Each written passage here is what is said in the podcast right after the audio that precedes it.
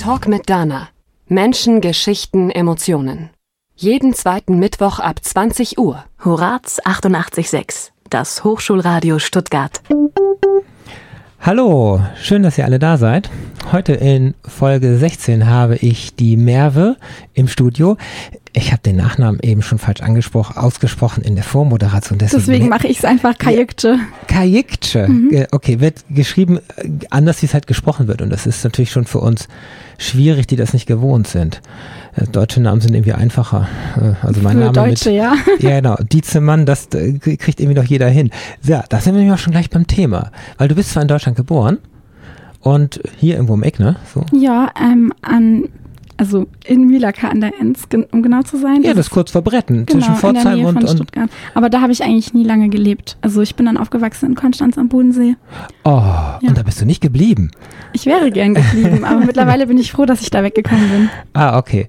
Äh, ja, Konstanz ist, äh, die Schweiz fällt da immer ein, jeden Samstag mhm. und Sonntag und außerdem ist alles viel zu teuer geworden, nämlich fast schon Schweizer Niveau. Ja, apropos Schweiz, also eine Kindheitserinnerung von mir ist, mhm. ähm, wie wir äh, mit der Familie in die Schweiz gefahren sind, um zu tanken. Das machen ja alle Deutschen, die an der Grenze wohnen, ja. weil man in der Schweiz günstiger tanken kann. Und äh, meine Kindheitserinnerung ist, dass wir halt immer angehalten wurden. Also wir wurden eigentlich immer angehalten. Alle wurden durchgewunken, manche mussten ihren Ausweis nicht mehr zeigen und wir wurden immer angehalten. Wir mussten immer warten, bis unsere Ausweise alle gescannt wurden ja. und bis alles in Ordnung ist und dann irgendwelche Beamten kommen und sagen, ja, okay, jetzt dürft ihr endlich weiter. Das war irgendwie schon. Du bist da schon aufgefallen. Ja, also damals kam es mir normal vor, weil ich es anders nicht kannte.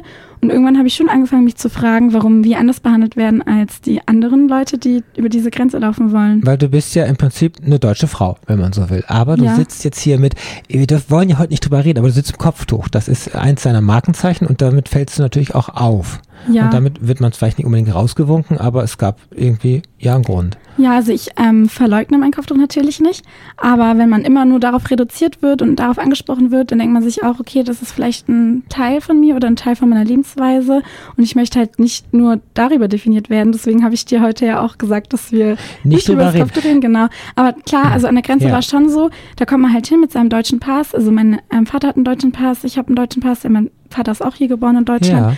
und man ist letztendlich auch irgendwie in Deutschland sozialisiert natürlich. Man ist hier zur Schule gegangen ähm, und man ist irgendwie auf jeden Fall ein Teil von dem Land. Wir müssen hier auch ähm, arbeiten, Steuern zahlen und so weiter. Und trotzdem ähm, ist mir halt aufgefallen und Du bist ja gerne hier, ne? Ja, in natürlich bin ich gerne hier. Ist mein Zuhause. Okay, so du hast aber, äh, deine Eltern haben ja irgendwie türkische Abstammung. So. Ja, genau. Meine Großeltern sind als Gastarbeiter nach Deutschland gekommen. Die 70er Jahre, wo wir Arbeitskräfte gebraucht hatten, das war das so. So ganz genau Richtung. weiß ich nicht, wann ja. die gekommen sind, ehrlich gesagt.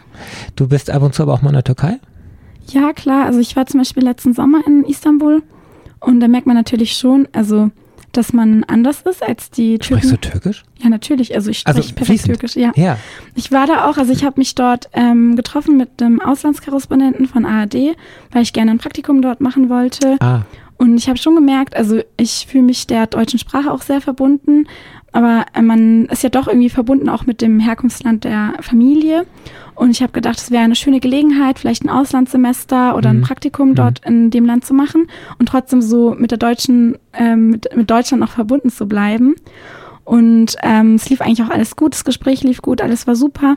Aber wegen der Sicherheitslage und allem ist es dann jetzt doch nicht ähm, möglich, ist ins Wasser gefallen. Na klar, ja. letztes Jahr, was da gelaufen ist. Ja. Und es wird ja gerade nicht besser an der Stelle.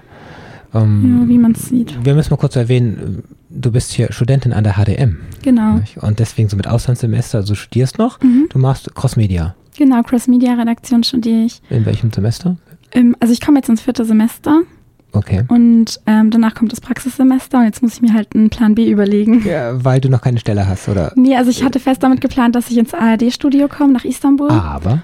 Und eben, also wegen der Sicherheitslage geht es leider nicht. Und jetzt muss ich mir überlegen, wo ich hingehe. Und eventuell ähm, möchte ich meine bisherigen Arbeitgeber bei Zeit Online fragen, ob die mich als Praktikantin nehmen, auch ah, wenn sie mich auch so beschäftigen. Du, du jobbst also bei Zeit Online. Ja, nebenbei. genau. Oder ich mache, ich weiß nicht, ich muss mir mal überlegen, vielleicht gehe ich in Unternehmen in die PR-Abteilung oder so richtig weiß ich es auch noch nicht. Kommen wir noch ein bisschen zurück zur Familie. Du mhm. hast vorher auch schon studiert? Ja, ich habe ähm, vorher Jura studiert. Okay. Und ähm, ich hatte angefangen zu bloggen während meinem Studium, also eigentlich direkt nach der Schule. Mhm. Und ich wurde halt immer wieder von Journalisten angesprochen, ob ich ein Interview geben will oder ob ich ähm, helfen kann bei einem Thema, wo sie nicht weiterkommen, weil sie sich nicht auskennen. Und ja. irgendwann habe ich mir gedacht, es gibt so wenige muslimische Journalisten in Deutschland. Ah, und ähm, teilweise, auch wenn es gut gemeint ist von den Journalisten, die sich damit beschäftigen und die eigentlich eine positive Message haben oder einen positiven Willen haben, ähm, ist es dann doch nicht so, wie man sich das dann als Muslimin wünscht. Und ähm, dann dachte ich mir irgendwann, ja, das muss man noch besser machen können. Und irgendjemand muss es sich an die Hand nehmen. Was hat dir nicht gefallen? Also die, die Tiefe oder die Genauigkeit oder, oder Na, wie damit so? umgegangen wird. Also mhm. ich kann mich jetzt nicht immer beschweren bei jedem Artikel, aber gerade bei Zeit Online zum Beispiel, da werden ja auch viele Artikel veröffentlicht zum Thema Islam oder zum Thema, ähm, keine Ahnung, Türkei oder so. Und es gibt äh, Journalisten, die Experten sind und es auch super machen, aber eben viel zu wenige, die es wirklich als Experten machen. Oft sind es halt Journalisten, die sagen, ja, komm, lass uns doch auch mal was über den Islam machen. Und dann wird halt so drüber berichtet, ähm, wie wenn das jetzt so ein Handicap oder so wäre, der mhm. Religion anzugehören. Und darüber hatte ich letztes Jahr auch einen Vortrag gehalten auf der Republika mit äh, meinem Kumpel, Freund, Buddy Jan ja. Kampmann. Genau, der sitzt nämlich im Rollstuhl und ähm, er ist selber auch Journalist bei SWR. Und ähm, er erfindet halt das Gleiche, dass auch über Menschen mit Behinderung ähnlich ähm, umgegangen wird in den Medien. Ich will jetzt nicht sagen Randgruppen, aber im Prinzip alles, was nicht normal ist, wird naja, gleich an Rand normal, gedrängt, ist eine Randgruppe. Genau. Und äh, die müssen dann kämpfen irgendwo, ja. damit sie sichtbar sind, damit sie wahrgenommen werden, damit sie auch fair behandelt ja. werden. Und anstatt sich halt die ganze Zeit mhm. zu beschweren, dass es andere schlecht machen, nimmt man es halt in die Hand und macht es halt selber besser. Ja, da bist du sehr proaktiv dabei. Ja, so, so eine Macherin an genau. der Stelle. Republika ist ja schon eine Nummer, ne? So mit, ja. äh, da hast du einen Vortrag gehalten, dann ja genau. richtig auch vor 100 Leuten. Ich weiß es nicht genau, also auf jeden Fall wird es auch gestreamt und man kann es auch nachhören. Ja. Man kann es auch jetzt immer noch nachhören. Und ähm, das Coole finde ich halt, dass da wirklich Leute da auch was mitgenommen haben. Ich habe dann hinterher auch noch von anderen Journalisten dann E-Mails bekommen, die aufmerksam waren auf meinen, auf, ähm, auf den Vortrag und die dann gesagt haben, ja, könntest du mir halt vielleicht bei einem Artikel helfen oder Tipps geben oder mich mhm. an Experten weiterleiten oder also ich finde es dann halt gut, wenn die dann auch einen als Ansprechperson sehen und einen nach Rat fragen und da bin ich immer gern bereit zu helfen. Und ähm, Jan Kampmann, also der da mit mir dort war, der hat dann an Fastnacht auch was Lustiges gemacht. Also die haben so eine Art Satire-Video ähm, gedreht, wo er dann halt äh, Fastnacht in Mainz mit Rollstuhl sozusagen erlebt und total überzogen, wie es eigentlich ja im Pass. Fernsehen oft gemacht wird.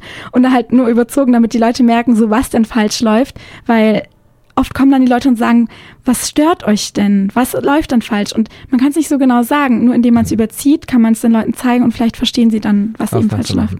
Ja, der Islam, äh, für uns sind das ja alles nur langhaarige Bombenleger, könnte ich auch spottisch sagen, oder Kopftuchträgerinnen oder sowas. Aber das stimmt ja nicht. Aber so wird es ja oft dargestellt. Also Bildzeitungsniveau ist ja teilweise sehr übel, wie das verzerrt wird. Und alle werden immer gleich in einen Topf geschmissen. Ja, ich würde nicht mal sagen, nur von der Bildzeitung.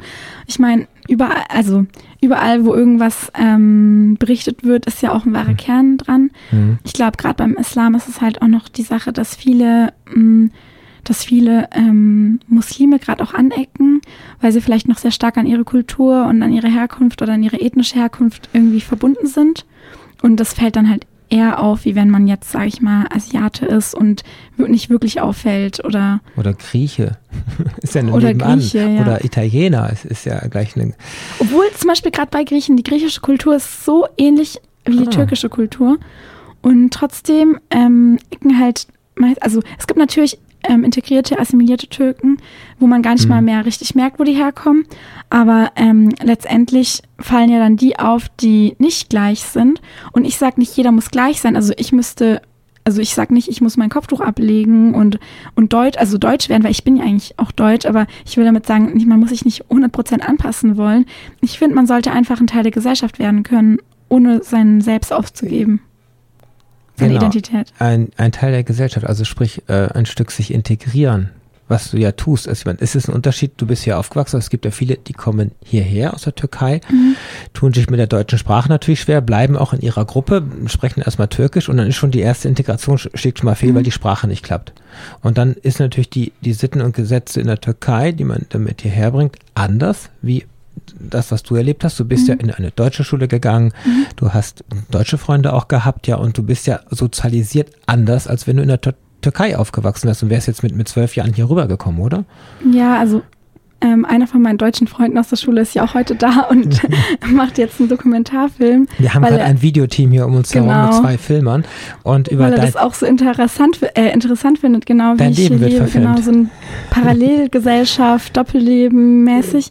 Aber ich denke mir, so anders kann es eigentlich nicht sein. Also ich habe zum Beispiel vorgestern habe ich einen Artikel gesehen auf Facebook von einer ähm, hm. Facebook-Freundin von mir, ähm, die über, also die ihren 80-jährigen Vater begleitet hat zu seinem ersten Date mit einer Türkin.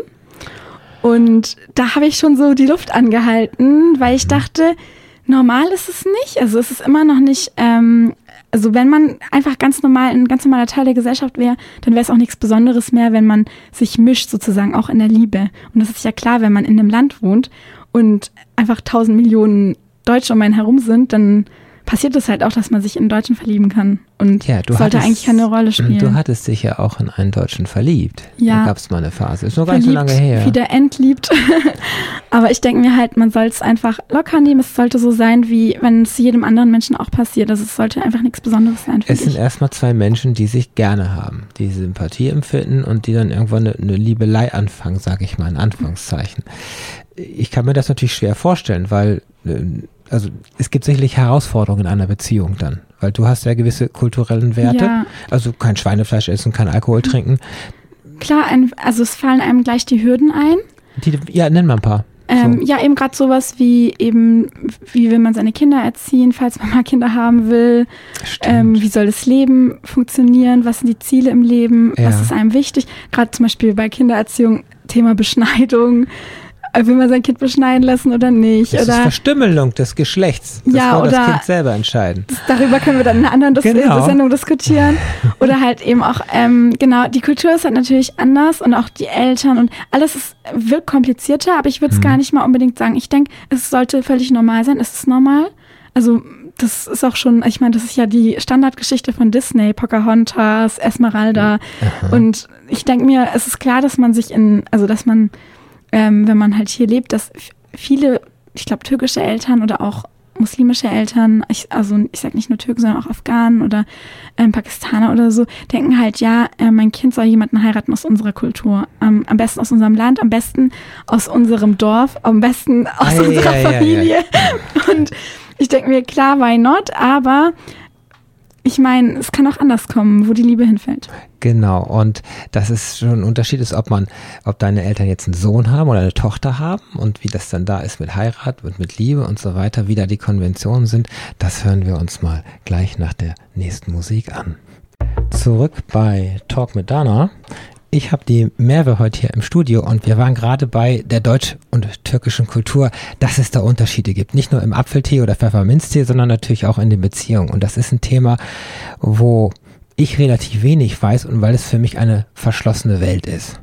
Aber jetzt bist ja du da und kannst mhm. ein bisschen was erzählen. Und ich weiß, ich höre immer diese bösen Geschichten von, von Zwangshochzeit und dann muss man jemand heiraten, den man ja nicht liebt. Das ist ja für mich also ganz weit weg. Stimmt das?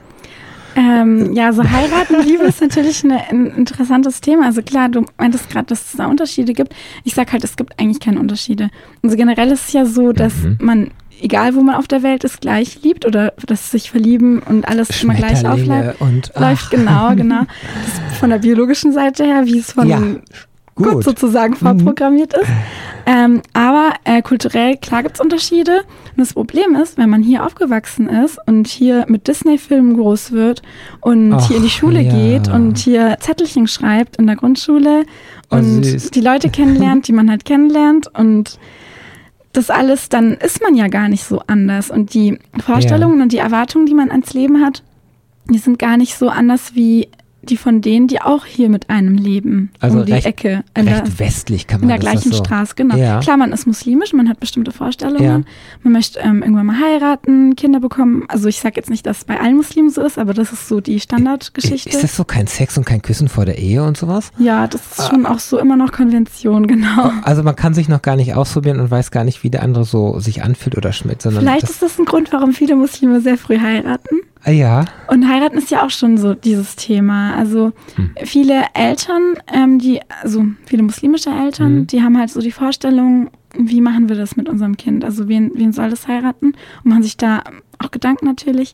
Und mhm. das, was du jetzt als Zwangsehe bezeichnest ja. oder was du gehört hast oder aufgeschnappt hast, ist ja meistens, läuft ja eher so ab, dass man halt, ähm, dass die Eltern halt gucken, mit wem könnte sich unser Kind gut verstehen. Also ah. wie so ein, ich habe mich tatsächlich letzte Woche mit jemandem über das Thema unterhalten, ja. der mit einer Asiatin zusammen ist und die meint, also der meinte, dass bei denen in der Kultur das so auch so ist, dass die Eltern sozusagen dein Tinder sind, dein analoges Tinder. Also meine Mutter hat mir meine Partnerin genau. nie ausgesucht. Also die gucken so, wer könnte passen, wer passt so finanziell, vom Bildungsstatus, ah. vom Aussehen, wen könnte, also wer könnte gut zu unserem Kind passen. Okay. Und dann wird halt jemand vorgeschlagen, auch wo die Familie auch passt und so. Mhm. Man kann dann als Kind sagen, okay, nee, das ist nichts für mich. Manchmal wird auch ein Foto gezeigt und dann kommt halt der nächste und dann kommt der nächste und okay. dann wird man von Hochzeit zu Hochzeit geschleppt, wo man dann Leute kennenlernen kann. Also ah. das ist schon so, es gibt schon Familien, wo das so abläuft. Und ich glaube, viele Eltern stellen sich das auch so vor.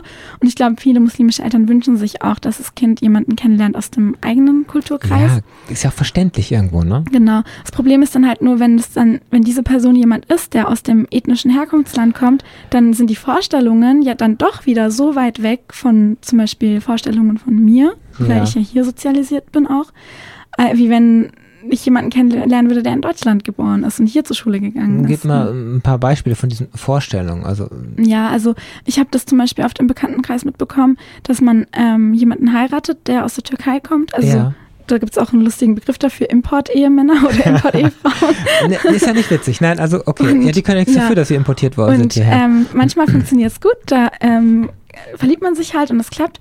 Und manchmal ähm, ist es halt so, also oft ist es so, dass man sich dann irgendwann trennt. Ähm, und dann gibt es halt eine Scheidung. Und der Unterschied, glaube ich, zur Türkei ist, dass es in der Türkei immer noch krass verpönt ist, ähm, in religiösen Familien sich scheiden zu lassen. Oh. Und hier in Deutschland ist es eigentlich schon gang und gäbe. Ja, also, jede zweite Ehe wird wieder geschieden. Ja, von der Statistik her. Auch bei Muslimen. Also, hat, also ich glaube, viele muslimische Eltern haben sich daran gewöhnt, dass ihre Kinder sich einfach scheiden lassen, weil sie einfach nicht glücklich sind, weil es nicht passt. Und ich denke mir manchmal richtig blöd, also volles Dilemma. Also bei Männern funktioniert das, glaube ich, besser, wenn ein muslimischer Mann in Deutschland eine Ehefrau aus dem Herkunftsland mitbringt, dann passen sich die Frauen, glaube ich, viel mehr an, sind halt auch vielleicht abhängig von ihrem Ehemann ja. und finden sich halt viel eher in die Kultur, also oder in, in die Rolle rein. In die Rolle, ja. Genau, in die Rolle rein, ähm, wie wenn man jetzt hier einen Mann hierher holt. Weil als emanzipierte deutsche Frau, auch wenn ich eine Muslimin bin, auch wenn ich ein Kopftuch mhm. anhabe, wünsche ich mir natürlich einen Mann, der auch ähm, gut Deutsch spricht, vor allem jemand wie, wie ich, der halt Sprache liebt. Ich komme nicht mal mit jemandem klar, der einen Dialekt hat. Ja, und sicherlich auch kein Patriarch ist. Das heißt genau. nicht wirklich so diese volle Männerrolle hat und du bist so das Hausmütterchen und darfst keinen Job haben. Ist nicht so, dass alle Männer ja. in der Türkei so ticken. Also ah. da gibt es ja auch sehr viele moderne Männer. Aber ich würde mal sagen, dass halt oft eher dann in die Brüche geht, weil die Frauen dann vielleicht zu tough sind und zu krasse Vorstellungen haben. Aber das ist unter Deutschen auch so. Viele, viele Männer kommen nicht mit starken Frauen zurecht. Also das ist, ist ja hier genau das Gleiche. Ja, aber dann hm. müssen wir halt gucken, ja. Das liegt an den Männern, dass die Männer immer noch in ihrer alten Rolle kleben. Ja, no. also ich finde es eigentlich ganz cool, dass ähm, das mittlerweile nichts Besonderes mehr ist, dass man sich scheiden lässt. Also mhm. dass halt ähm, auch muslimische Eltern eigentlich kein Problem damit haben und kein Drama machen. Das ist schon mal ein guter Schritt, würde ich sagen. Ähm, dass es Normalität wird, auch wenn ich nicht sage, dass Scheidung natürlich toll ist, aber das zeigt, dass die Frauen schon ein bisschen mehr über ihr Leben bestimmen können. Aber es wäre dann halt natürlich toll, wenn sie von vornherein einfach sich in jemanden verlieben und jemanden heiraten, den sie wirklich richtig gern haben und mit dem sie auch sich ja. ein gemeinsames Leben gut vorstellen Genau, können. so sollte es ja auch sein. Ja. Ist es ein Unterschied, ob du jetzt ein Mann oder eine Frau geworden wärst für deine Eltern in diesem ganzen Prozess? Ich glaube nicht. Also in meiner Familie ist es, glaube ich, kein großer Unterschied. Da wird, ähm, werden die Männer genauso schlimm behandelt wie die Frauen. Aber, ähm, Aber in der Türkei? In der Türkei, das kann ich gar nicht beurteilen. Ich habe ja noch nie in der Türkei gelebt. Ich weiß ja. nicht, wie es dort abläuft. Es gibt dort auch unglaublich moderne Familien, gerade in Istanbul, in großen Städten. Ich habe so eine Erinnerung, dass, dass die Söhne zumindest immer, immer hochgehalten werden und dass die Töchter ja. immer so ein bisschen. Also als ich im Sommer in der Türkei war, war habe ich halt viele junge Leute in meinem Alter kennengelernt. Mhm. Und da war es halt schon so, dass es viele moderne junge Leute gibt dort in der Stadt. Aber ähm, was mir aufgefallen ist, dass, dass es komisch ist, wenn Männer mit Frauen befreundet sind. Also wenn man mit mhm. Männern redet, also auch wenn die modern drauf sind, dann ist es gleich, dann denken die, man will was von denen oder man möchte sie jetzt heiraten. Und, ähm, oder jetzt nicht unbedingt heiraten, aber man möchte halt was von ihnen. Und wenn, äh, also wenn man so guckt, dann ist es eher so, dass die Jungs mit Jungs rumhängen und die Mädels mit Mädels. Ah, die Gruppen, die wir hier ja. aber auch haben. Ja, ja, aber so ist, also das, was, wie es halt hier in Deutschland abläuft, ist dann schon ungewohnt für die, glaube ich. Ja, dass du einfach mit jemand vom anderen Geschlecht einfach nur befreundet bist, ja. aber du bist nicht in einer Beziehung. Genau. Das ist bei uns viel lockerer in der ja, Kultur. Ich meine, ich bin ja zum Beispiel mit Tim auch befreundet, der jetzt hier ist und einen Film macht. Oder mit anderen Leuten. Und ich habe auch zum Beispiel Fotos auf Facebook, wo ich dann halt mit anderen Männern rede oder so. Oder gerade mit dem Jan, mit dem ich den Vortrag gehalten habe. Das habe ich ja vorhin erzählt. Genau, man, Männer sind genauso Menschen wie Frauen. Und dann, man lebt halt einfach so normal miteinander. Und ich sehe mich halt auch als eine normale Deutsche eigentlich in dem Sinn. Ja. Und für Leute aus der Türkei ist es dann, also ich wurde dann wirklich von äh, Jungs, die ich dort kennengelernt habe, gefragt, ob das mein Freund ist oder ob das mein, mhm. keine Ahnung, mein Bruder ist oder, also das ist schon so, dass es an Köpfen ist, dass wenn man was mit einem Mann zu tun hat, dann ist es dein Verwandter oder es ist halt dein potenzieller Mann.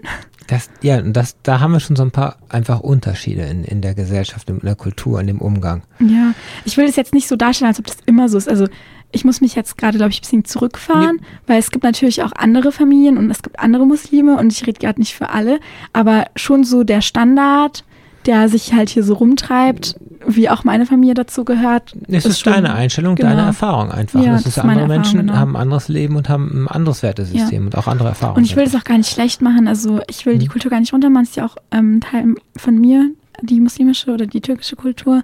Aber ich ähm, finde es halt sehr schwierig, diesen Spagat zu machen. Also ich merke total oft, auf der einen Seite bin ich muslimisch sozialisiert, mir sind so Dinge wichtig wie, also äh, Essen, also es klingt blöd, aber beim Essen achte ich natürlich drauf, ich trinke kein Alkohol, esse kein Schweinefleisch und, und so weiter. Du warst noch nie richtig betrunken? Nee, ich habe noch nie, war noch nie richtig betrunken, ne? Hm. Und ich habe auch noch nie ähm, Fleisch gegessen, das nicht halal ist. Also nicht mal ähm, Rind oder so, das halt nicht geschächtert wurde.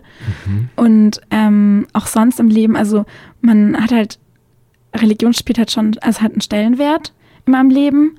Und auf der anderen Seite fühle ich mich aber auch nicht wie eine Beduinin oder so. Also, oder ich fühle mich nicht so, als wäre ich in einem Dorf in der Türkei groß geworden. Natürlich oder im Kloster nicht. womöglich, wo entbehrst nee, du fast alles. Es ne? ist total schwierig. Also, auch wenn man halt gerade mit dem ähm, gerade eben mit der Liebe ist es halt auch schwierig, weil man sich auch immer wieder selber fragen muss, wo positioniere ich mich, wie ist es jetzt?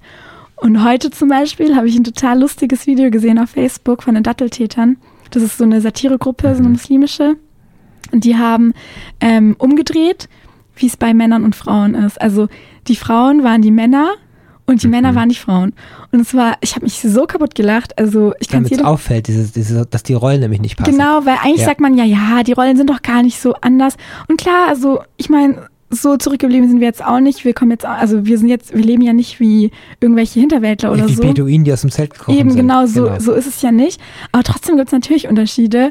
Und die haben das halt sozusagen auf die Schippe genommen, so ein bisschen satirisch. Und es war so witzig. Also ich kann jedem empfehlen, Videos von den Datteltätern anzugucken in dem Video ähm, waren dann halt Frauen in so einer Shisha-Bar und haben dann halt so miteinander geredet. Und da war ein Typ, also ein Mann, der halt ein Buch gelesen hat und einen Tee getrunken hat in der Shisha-Bar. Und die haben dann so geredet, haben gesagt, was ist das für ein ehrenloser Mann? Was macht er da? Wo ist eigentlich seine Frau? Und schau mal auf die Uhrzeit, was hängt er hier alleine noch rum? Ohne eine Frau? Und ja, was steckt, was steckt dahinter letztendlich im Leben, dass die Ja, Männer wenn die halt dann eine Frau, genau, wenn die halt eine Frau sehen würden, die dann halt um die Uhrzeit da rumhängen würde und ein Buch liest und einen Tee trinkt, eigentlich ganz normal, dann würden die auch sagen, wo ist ihr Ehemann oder wo ist, also warum hängt die hier um die Uhrzeit alleine rum? Und bei bei Männern ist es halt anscheinend kein Problem. Du, du sagst ja so ganz normal an der Stelle. Aber normal, klar, für mich auch. Ich, ich hänge als Frau auch abends um elf in der Kneipe, wenn ich das will, oder rede mit irgendjemand und es geht ja andere nichts an. Aber da nehmen sich, das ist ja der Hintergrund des Videos, Männer raus über Frauen zu bestimmen, was sie macht, mit wem sie. Nicht unbedingt redet. nur Männer. Es ist halt äh, einfach in einem Kulturkreis allgemein oder in der Gesellschaft halt nicht so also Frauen, man betrachtet die einfach anders als Männer. Ist ja auch bei Deutschen, also bei richtigen Deutschen, sage ich jetzt mal so, bei Nicht-Muslimen. Mhm. Ähm, da gab es auch zum Beispiel im Video eine Szene, wo ähm, wirklich wie so wieder eine Heiratsszene, wo die ähm, Eltern von dem Jungen mit den, ähm, sich mit den Eltern von dem Mädchen treffen und die beiden sind natürlich auch da. Und normalerweise bringt dann halt immer die Frau den Kaffee und ähm, in dem Moment ist halt der Mann gekommen, hat den Kaffee gebracht und dann wurde halt auch darüber geredet, so ja, unsere Tochter, die ist natürlich selbstständig, die bringt das Geld mit nach Hause. Ah. Und, ähm, und dann meinten die Eltern halt, ja, aber die ist ja auch geschieden, oder? Und die meinten, ja, die ist geschieden, also das ist ja aber auch kein Junge. Also wenn es ein Junge wäre, das wäre ja schrecklich. Niemand möchte ja einen verbrauchten Jungen haben. also sie haben das schon richtig ah, krass ja, umgedreht. Ja. Und das zeigt also, es hält einem schon ein Spiegel ins Gesicht. Und ich glaube, es sollte jeder machen, sich einen Spiegel ins Gesicht halten. Genau, dadurch äh, können wir wieder reflektieren, wo wir heute stehen. Und wir haben uns viele Freiheitsgrade erarbeitet. Und bei uns in Deutschland ist, sind wir, können wir ja froh sein, dass, dass wir eine relative Gleichberechtigung haben und dass auch eine Frau heute arbeiten gehen darf, ein Bankkonto haben darf, einen Mietvertrag unterschreiben kann. Also diese Dinge sind für uns selbstverständlich oder ein Wahlrecht zum Beispiel, das gab es vor 30 Jahren noch nicht oder vor 40. Wir schauen gleich mal nach der Musik, nicht nur in die YouTube-Videos, sondern du warst selber in einer Beziehung und du hast auch irgendwie ein paar Neuigkeiten, hast du mir zwei Minuten vor der Sendung gesagt, da wolltest du drüber erzählen. Talk mit Dana. Menschen, Geschichten, Emotionen. Jeden zweiten Mittwoch ab 20 Uhr. Und wir sind zurück bei Talk mit Dana mit der Muslimin Merve und wir waren so ein bisschen dabei bei den kulturellen Unterschieden, bei Konventionen, die man sich selbst auferlegt hat und Du hast mir kurz vor der Sendung gesagt, du möchtest mir mal ganz was ganz Wichtiges erzählen. Jetzt erzähl ja, doch mal. Also heute ist nämlich was ganz Besonderes passiert. Ich habe endlich einen Termin bei einem Friseur. Den habe ich alle acht Wochen. Moment. Ja, für mich ist es tatsächlich was Besonderes. Also wir hatten ja gesagt, wir reden eigentlich nicht über das Kopftuch. Na, wir können über deine Frisur reden. Ja. Ich habe einen Bad Hair Day heute genau, zum Beispiel. So. über meine Frisur können wir reden. Das finde ich total cool, weil wenn du dann einen Bad Hair Day hast, du machst das Tuch ja drüber und niemand sieht das. Du kannst ich, gebrochene Gesplisse, äh, Spliss haben. Ich habe leider auch manchmal Bad Kopftuch Day. ich finde es sehr toll und akkurat gewickelt. Ich Dankeschön. könnte es so nicht. Aber ähm, tatsächlich will ich trotzdem natürlich schöne Haare haben. Also ich ja, sehe es ja trotzdem. Also, bestimmt. Habe ich auch, ja. Aber man möchte trotzdem auch eine schöne Frisur haben. Und bisher habe ich halt oft meine Haare selber geschnitten, wie zum Beispiel auch vor ein paar Tagen. Aber Kannst heute, du mal kurz sagen für die Zuhörer, wie lang sind deine Haare? Ungefähr. So schulterlang, kinnlang sind sie. Wie groß sind deine Brüste? Wie lang sind deine Haare? Nein, aber Körbchengröße werden wir uns nicht austauschen, aber damit wir eine Vorstellung haben, hast du einen Struppelkopf, hast nee, du Locken? Ich habe lange, so hab lange Haare. Richtig lang, aber die ohne Locken auch, die sind glatt. Ohne Locken, ja. Die sind ja in dem Sinne sehr pflegeleicht. Und ich möchte jetzt nicht, dass das Kopfkino bei irgendwelchen Leuten losgeht. Okay, Jedenfalls habe ich eben heute ähm, einen Termin vereinbart bei einer Friseurin des Vertrauens oder hast du was einen Tipp gekriegt? Eben, oder? das war total lustig. Also ähm, am Anfang des Jahres, also nee, am Anfang des letzten Semesters war das, ähm, saß ich einfach so ähm, unschuldig in der Bahn und gegenüber, also schräg gegenüber mhm. von mir, saß eine Person, die mich einfach angelächelt hat. Und das ist natürlich super ungewohnt für mich, weil wenn man Kopftuch ja. trägt, dann ist man es nicht gefühlt, dass jemand mit einem flirtet, weil ja auch natürlich Männer einen nicht als Person betrachten, glaube ich, oder als Frau betrachten. Und gerade nicht-muslimische Männer haben ja wenig zu tun mit Musliminnen in ihrem Alltag, ähm, weil das gerade mhm. erst so im Kommen ist, dass halt Musliminnen auch so einen Platz kriegen im Berufsleben und auch eine Kollegin ja, sein können, genau. Ja. Und ähm, ich sitze da halt ganz unschuldig da mit meinem Kopftuch und dann ähm, lächelt er mich an und ähm, die ganze Zeit und irgendwann ist mir dann, also ich habe dann halt mit einem Bekannten von mir geschrieben und habe dann gesagt, da ist jemand, der lächelt mich die ganze Zeit an. was ist los? Was ist das? Was soll ich machen? Und der so, der flirtet mit dir, flirt einfach zurück. Und ich habe so gesagt, ja, was soll ich dann machen? Und ich war total verzweifelt. Ich kenne das wirklich überhaupt nicht. Genau, ich habe dann einfach zurückgelächelt, ähm, weil der mir das gesagt hat. Und irgendwie, naja, also dann habe ich halt jemanden kennengelernt. Da ist nichts draus geworden oder so, aber ähm, diese Jetzt Person. Hast du aber ganz schön viele Meter übersprungen gerade. Genau. Also sie, mit der Person ist nichts, also da ist nichts geworden, es war nur ein Flirt, aber, aber? Ähm, durch diese Person habe ich einen Termin bei einem Friseur. Weil seine Tante eine Friseurin ist. Ah. Und ich hatte erzählt, dass ich schon immer mal einen Termin bei einem richtigen Friseur haben wollte. Weil und natürlich ist es mir wichtig, wie meine Haare aussehen. Ja, ein richtiger Schnitt mal drin. Genau. So. Man möchte sich als Frau toll fühlen. Ja. Und ähm, ich habe schon immer mit meinen Freunden, auch mit, ähm, Tim zusammen zum Beispiel, Germany's Next Topmodel angeguckt. Und für mich war Highlight immer Umstyling. Und das ist so mein Traum, einfach sich hinsetzen und eine Friseurin macht einfach einen neuen Menschen aus dir. Das stimmt.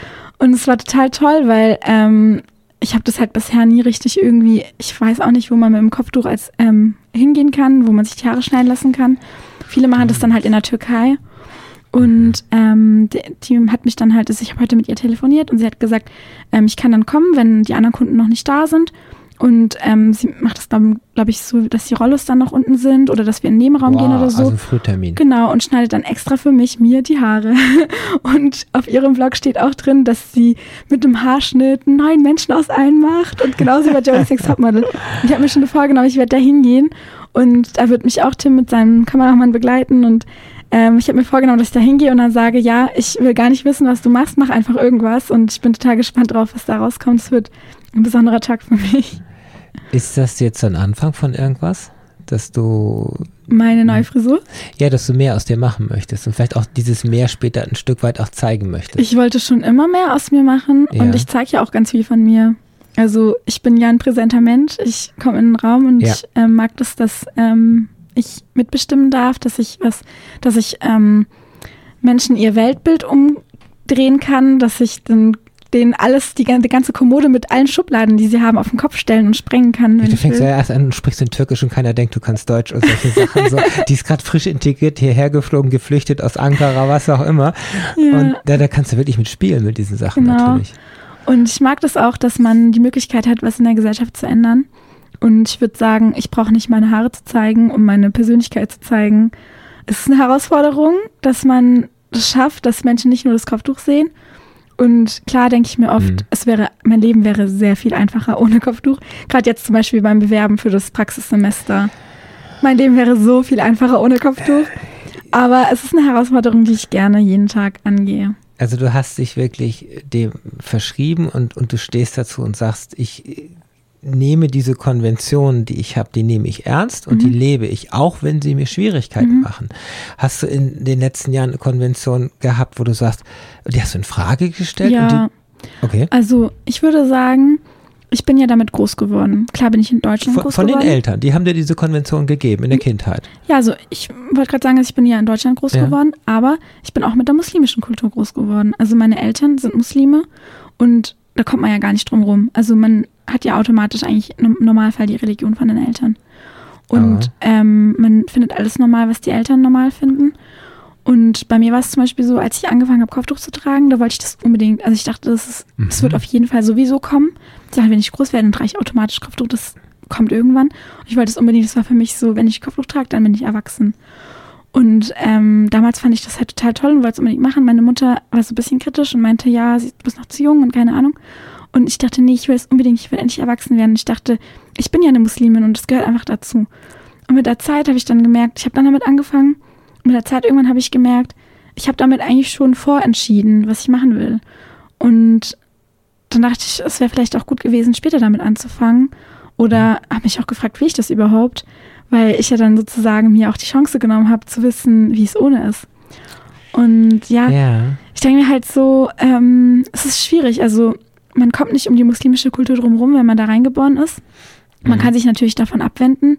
Ich glaube, die wenigsten Familien würden sagen, oh, okay, du möchtest keine Muslime sein. Ja, dann kein Problem. Ja, nur weil du von, von 100 Konventionen ein oder zwei brichst oder lockerst und sagst, mhm. an einem Donnerstag will ich das nicht oder, naja. oder der, der, der Samstag ist für mich der Kopf. Ich glaube allgemein, türkische Eltern neigen zu Drama. Mhm. und ich glaube, wenn man zum Beispiel sagt, okay, ich habe mich in Deutschen verliebt oder ich will jetzt kein Kopftuch mehr tragen oder ich will Schweinefleisch essen ja, oder Alkohol trinken oder so. Tochter muss ausziehen. Nee, so nicht, aber dann geht gleich die Welt und dann ist es gleich so, oh mein Gott, unsere Tochter will keine Muslimin mehr sein. Dann kann man sie noch beruhigen und sagen, doch, doch, will ich noch, aber. Immerhin haben sie gesagt, unsere Tochter, also du bist immer noch ihre Tochter, also das ist was Positives. naja, sowas ist ja nicht passiert, aber ja. ich meine halt, also ich denke nicht, dass es, ähm, ich sag, ich sag nicht, dass muslimische Frauen es einfach haben, wenn sie sich doch umentscheiden wollen und was anderes leben wollen. Man hat es ja nie einfach im Leben, wenn man sich gegen etwas entscheidet, was die anderen drumherum alle machen. Du kannst ja auch gewisse Konditionen, die man, die nicht so deutlich sind oder was weiß ich, wenn, wenn es darum geht, ich, du willst mal schwimmen gehen und du willst schwimmen gehen in deinem Bikini, so wie du das für richtig hältst, das sieht mhm. ja nicht unbedingt jeder aus deiner Familie, dann kannst du diese Konvention ein bisschen für dich lockern. Also ich habe, ich locker meine Konvention auf jeden Fall. Ah. Also ich ähm, gewöhne auch meine Eltern daran langsam. Also wir dehnen sozusagen die Konvention aus in meinem Rahmen. Gibt es Diskussionen jeden Abend? Nee, das nicht, aber ich komme, also ich denke mir zum Beispiel, ähm, wenn ich irgendwo hin will, dann gehe ich da halt hin. Also ist mir auch egal. Was wäre die Konvention? Du hast also die Konvention zum Beispiel, also wenn man streng nach dem Islam geht, ist ja so, dass Frauen eigentlich nicht alleine rumreisen sollen. Ach. Und das ist für mich zum Beispiel eine Konvention, die äh, so schon sehr früh also mit, mit der besten Freundin ging es dann, oder wie? Oder nee, also es war für mich eine Konvention, die sehr früh ähm, mir widersprochen hat, meiner eigenen Persönlichkeit. Ich habe ja. gesagt, ich möchte reisen, ich mag das und ich mach's. Ich kann nicht immer darauf warten, dass, ich, dass es irgendeinen Mann auf der Welt gibt, der mit mir zusammen irgendwo hinreist. Ja, vor allem musst du ja dann eigentlich dahin reisen, wo er gerne hin möchte. Ja, oder halt den mitnehmen. Das geht halt nicht. Ja, so und ich möchte halt eine eigenständige, unabhängige Frau sein. Deswegen gehe ich halt alleine hin, wo ich möchte. Ja, wenn ich so an meine Frauenfrühstücke oder Abende denke, also. Äh, ja, also für meine Eltern war es, glaube ich, schon am Anfang so eine Gewöhnungsphase, dass sie halt sich erstmal daran gewöhnen mussten, okay, unsere Tochter geht jetzt alleine irgendwo hin oder macht alleine Urlaub oder so. Aber ich habe halt, ähm, ich habe schon das Gefühl, dass sie mittlerweile eigentlich kein Problem mehr damit haben. Oder vielleicht haben sie ein Problem und zeigen es nicht mehr so. Hm. Auf jeden Fall ist es schon so eine Grauzone. Also es ist halt so ein, ich sag nicht Kampf, aber ähm, ich glaube, es ist für viele muslimische Frauen, es ist so eine Art Spiel, so zu gucken, was möchte ich denn selber, was ist nur ein Teil der Kultur, was finde ich von der Kultur gut, was finde ich von der Religion gut, was kann ich behalten, was kann ich weggeben. Also zum Beispiel mit dem Kopftuch. Ah. Wenn man zum Beispiel Kopftuch trägt, ist es oft so, dass halt auch andere bestimmte Erwartungen haben. Zum Beispiel, oh, du trägst ja Kopftuch, dann solltest du dich auch nicht schminken. Oder ja. du kannst ja aufhören, dich, ähm, du kannst ja aufhören, Kopftuch zu tragen, so. Und ich denke mir halt so, hm, ich schmink mich aber gern, ich fühle mich wohl, ich fühle mich hübsch und ich möchte einfach auch trotzdem Kopftuch tragen. Ähm, wir, wir, reiten ja so lange jetzt auf den Kopftuch drum, das, mhm. das wollen wir mal ein bisschen zu ad acta ja, legen, weil im Prinzip dient es ja dazu, ein bisschen die Weiblichkeit zu verhüllen und mhm. im Prinzip, dass die Männer da nicht so dich mit Blicken im Prinzip. Genau. Also ich habe ja vorhin gesagt, dass ich es nicht aber gewöhnt bin, dass Männer mit mir flirten. Ja, dann passt aber das Schminken nicht dazu, finde ich. Wenn du dich richtig super toll ja. schminkst und ich, Muslimen sehe ich teilweise, die wirklich sehr richtig mhm. gut aussehen, weil sie ja. wirklich eine Stunde sich wahrscheinlich ja. auch schminken. Das ist richtig Aufwand. Klar. Und verhüllen dann zwar mhm. ihre Haare, mhm. zeigen aber oder äh, haben wirklich Klamotten an, wo ich sage, das ist sehr sexy. Klar. Ich finde, das passt, ist nicht stimmig. Findest du? Ja, finde Aber ich. andere würden auch sagen, es ist nicht stimmig, dass, ähm, dass du Veganer bist und trotzdem Lederschuhe trägst. Richtig. Also jeder Mensch kann ja für sich entscheiden, wo seine Prius sind, wie er die seine Die Veganer, die ich kenne, die tragen tatsächlich keine Lederschuhe. Ja, aber es also. wird bestimmt welche geben. Ich kenne eine Veganerin, die einmal in der Woche Fleisch isst. Ja, wegen dem B12, sonst wird sie irgendwann im Gehirn ein bisschen. Äh naja, also ich will halt damit sagen, ja. ähm, man, man hat es als, als Muslime nicht leicht, diesen Spagat zu machen. Und klar, also gerade das mit dem Flirten zum Beispiel, man trägt mhm. Kopftuch und ähm, niemand flirtet mit mir. Also das, ich bin es nicht gewöhnt. Und das ist ja auch, also es zeigt, das erfüllt schon irgendwie den Sinn, den Sinn der Sache. Und ich denke, egal wie sehr ich mich schminke, egal wie aufreizend ich mich kleide, es wird nicht, also es wird immer eine, eine hemmende Wirkung haben auf ja. Und das ist ja auch okay so. Aber ich für mich habe irgendwann entschieden, ich mache das nicht deswegen. Also ich möchte nicht Kopftuch tragen, um mich vor Männern zu beschützen oder abzugrenzen.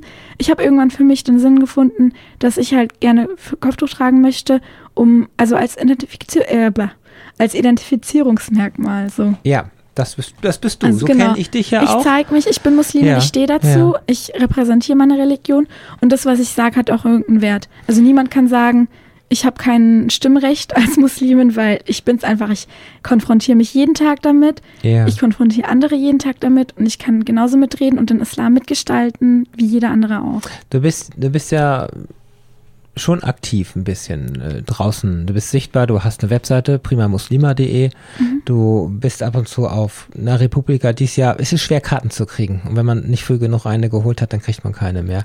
Aber du bist bei, bei Zeit Online, du, mhm. du, du versuchst schon, die Welt da besser zu machen. Wir können aber. Nicht unbedingt besser, aber ich will die Welt mitgestalten auf jeden Fall. Ja, zum Positiveren, ne? So. so. Nach meinen so. Vorstellungen, ja. Ah, okay. Ja, wir können ja zu deinen Vorstellungen kommen. Äh, nämlich mhm. äh, Stichwort Männer. Ist, das mhm. Leben geht auch irgendwie weiter und irgendwann kommt die nächste Beziehung auf dich zu. Und du hast ja bestimmt auch Erwartungen und Vorstellungen. Ja, vielleicht. Also es ist wirklich ein Bauchschmerzthema bei mir. Ich habe keine Ahnung, was ich. Möchtest du drüber reden? Ein bisschen. Ich weiß nicht, also ich habe keine Ahnung, was ich erwarte von der Beziehung. Ich habe auch keine Ahnung, ähm, was ich von, also was ich von einem Mann erwarte und Geld. ja, genau, Geld. Ähm, ja, ich, also ich bin jetzt halt in so einem Alter, also egal ob ich Kopftuch trage mhm. oder nicht, merke ich schon, dass ich auch Aufmerksamkeit auf mich ziehe von Männern. Ja.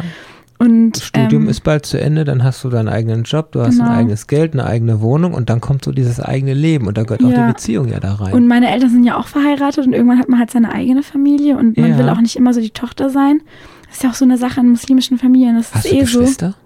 Ja, habe ich. Die sind aber jünger als ich. Okay. Mhm. Also in muslimischen Familien ist es ja eh so, dass man, wenn man ähm, eine Frau ist, dass man erst dann so richtig als Erwachsene akzeptiert wird, wenn man verheiratet ist.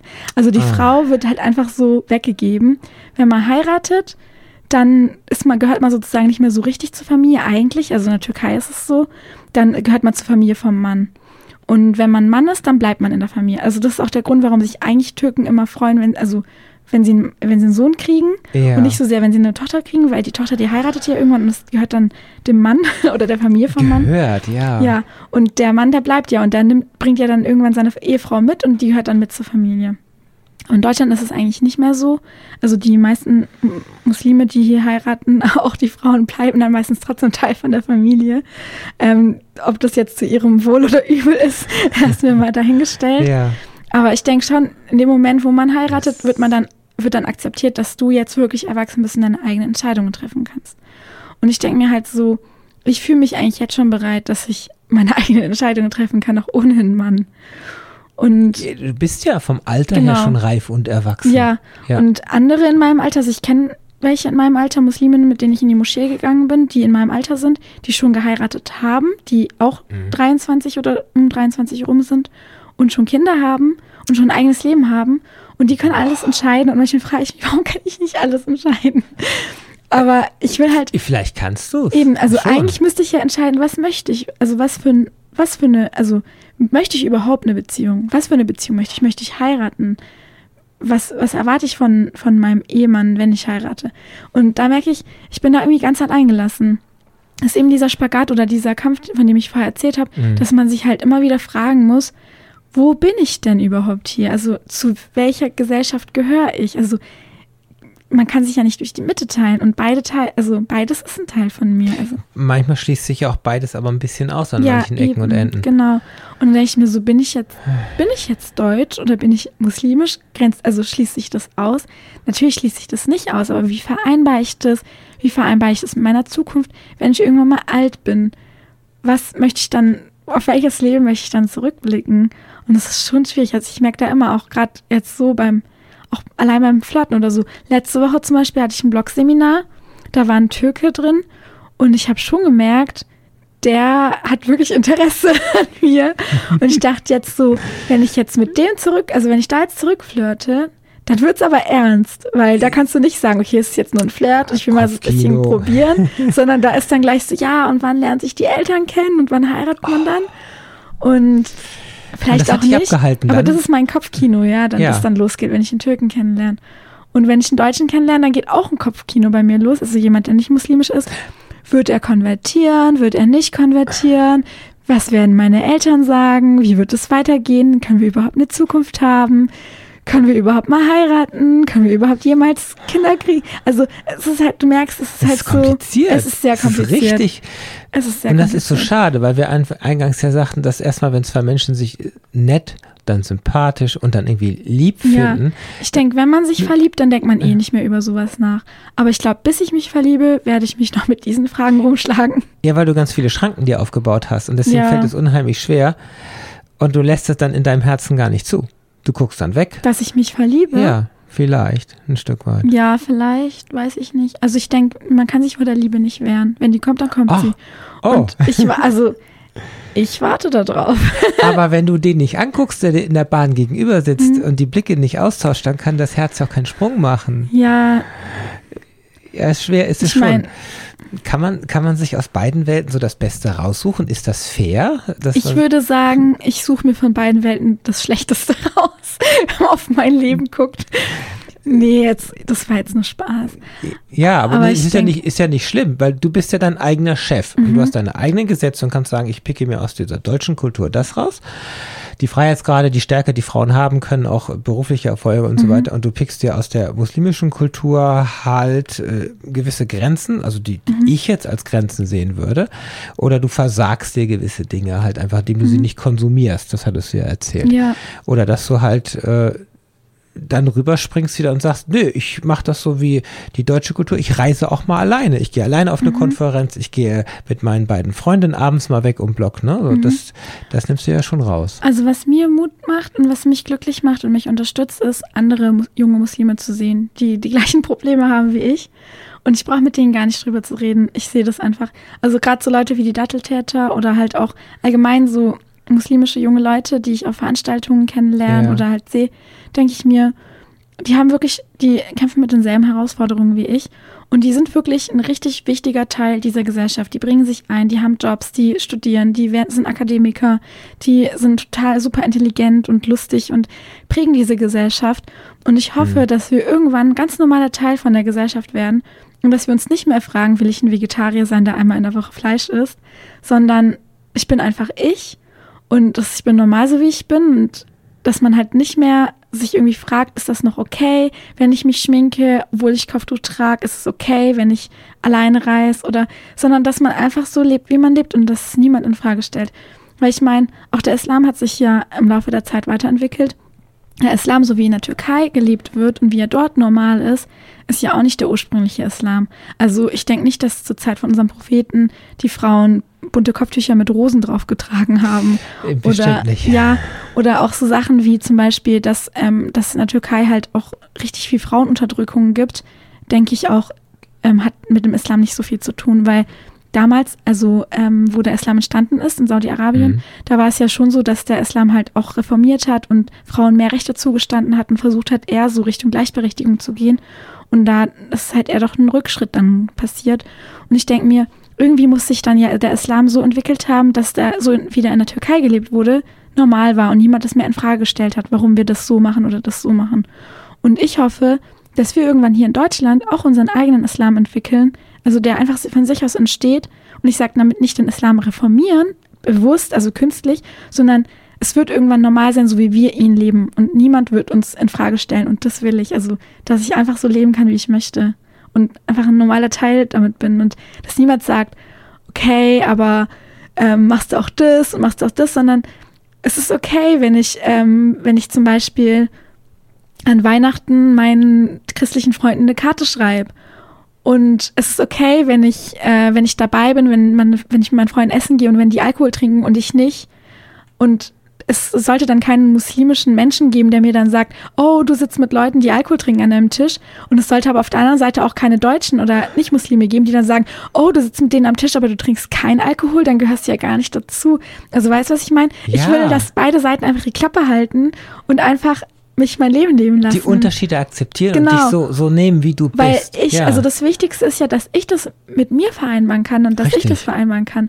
Und wenn es keine Eltern mehr gibt oder keine Kommilitonen oder keine Freunde oder keine Fremden mehr gibt, die sich einmischen und sagen, ah, das passt aber gar nicht, wie du das machst oder das passt nicht zusammen, das ist ein Widerspruch, sondern wenn die einfach sagen, du bist okay, so wie du bist, so wie es ja auch im Trend ist, also es ist ja gerade im Trend, dass die Menschen so sich neu erfinden und ähm, neue Identitäten entstehen, neue mhm. Lebensweisen entstehen und das halt immer normaler wird, dass man einfach sel selbstbestimmt leben kann, dann denke ich, ähm, dann sind wir halt auf einem guten Weg.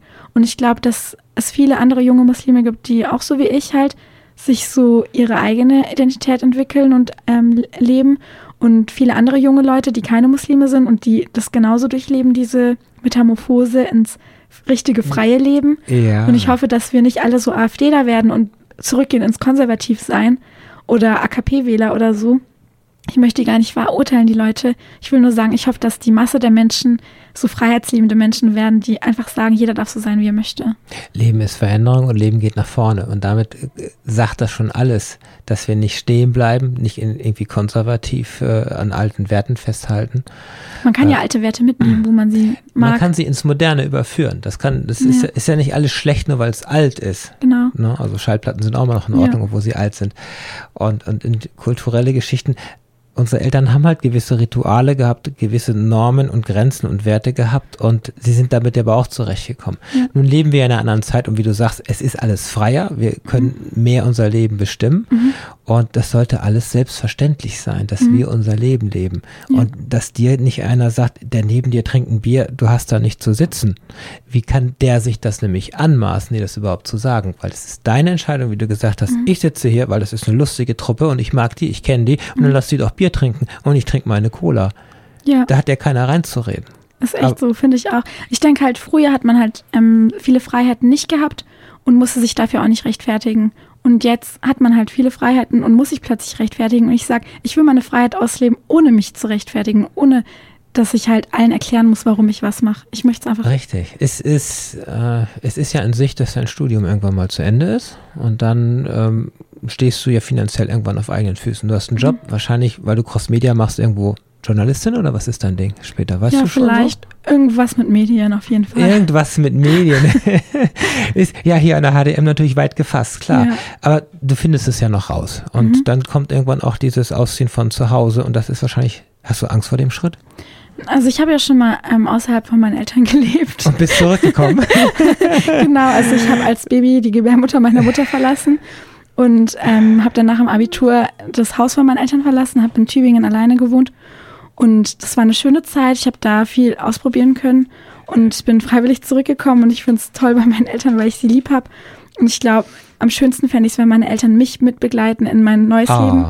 Genau, und einfach mich akzeptieren, wie ich bin und ich akzeptiere sie, wie sie sind und wir sind einfach glücklich. Ich habe das Gefühl, dass sie es ja mehr oder minder tun, weil du glücklich bist ja auch. Ich bin und, glücklich, ja. Genau, und zu Hause ist es richtig schön, denke ich. So, so hört sich ja auch an. Sonst würdest du ja schon, wärst längst ausgezogen wie hier irgendwo im Studentenheim vielleicht. Klar, also ähm, Mama und Papa können, also kein Studentenheim können die, glaube ich, ersetzen.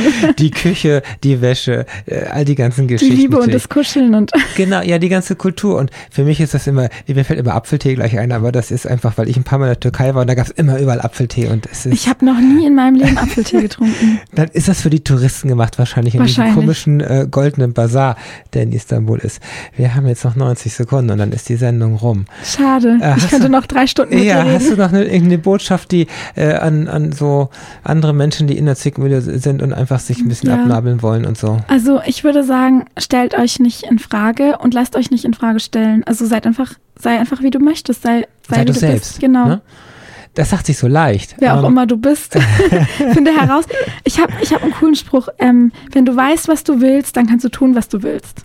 Ah, okay. Ja, ich muss da erstmal rausfinden, was ich überhaupt will. Und dann habe ich es ja, getan. Und genau. das ist bei jedem Menschen. Finde heraus, was du willst, dann kannst du machen, was du ja, willst. Ja, wer du erstmal bist, wo du hin willst, und genau diese Geschichten. Das genau. ist so Selbsterkenntnis und diese ganzen Sachen. Ja, tu schön. Es. Du siehst, eine Stunde ist ruckzuck um an der Stelle. Geflogen, ja. Wir werden am Sonntag nochmal wiederholt, also hier auf UKW auf 88,6 in Stuttgart, auf dem Horaz sind wir am Sonntag um 19 Uhr. Und wenn ihr noch nicht genug von mir habt, könnt ihr gerne in meinem Blog vorbeischauen, so. primamuslima.de. Richtig, auf der horaz.de ist natürlich deine, hast du eine Landingpage und dort ist ja auch äh, entsprechend der Link drin, alles drin. Wir mache, ich mache das Audio in den nächsten Tagen rein von dieser Sendung, der Mitschnitt uh, uh. entsprechend. Und jetzt ganz zum Schluss Hey, wir machen eine Punktlandung hier. Wir haben noch ähm, 20 Sekunden. In 14 Tagen gibt's die nächste Folge. Erstmal, danke, dass du da warst, Merve. Gerne. Und mein nächster Gast war auch mein erster Gast dieser Sendereihe, nämlich der Sexcoach und die Sexualtherapeutin Claudia Huber. Und wir reden. Oh, das passt ja wunderbar, oder? über Liebe und über viele andere Dinge.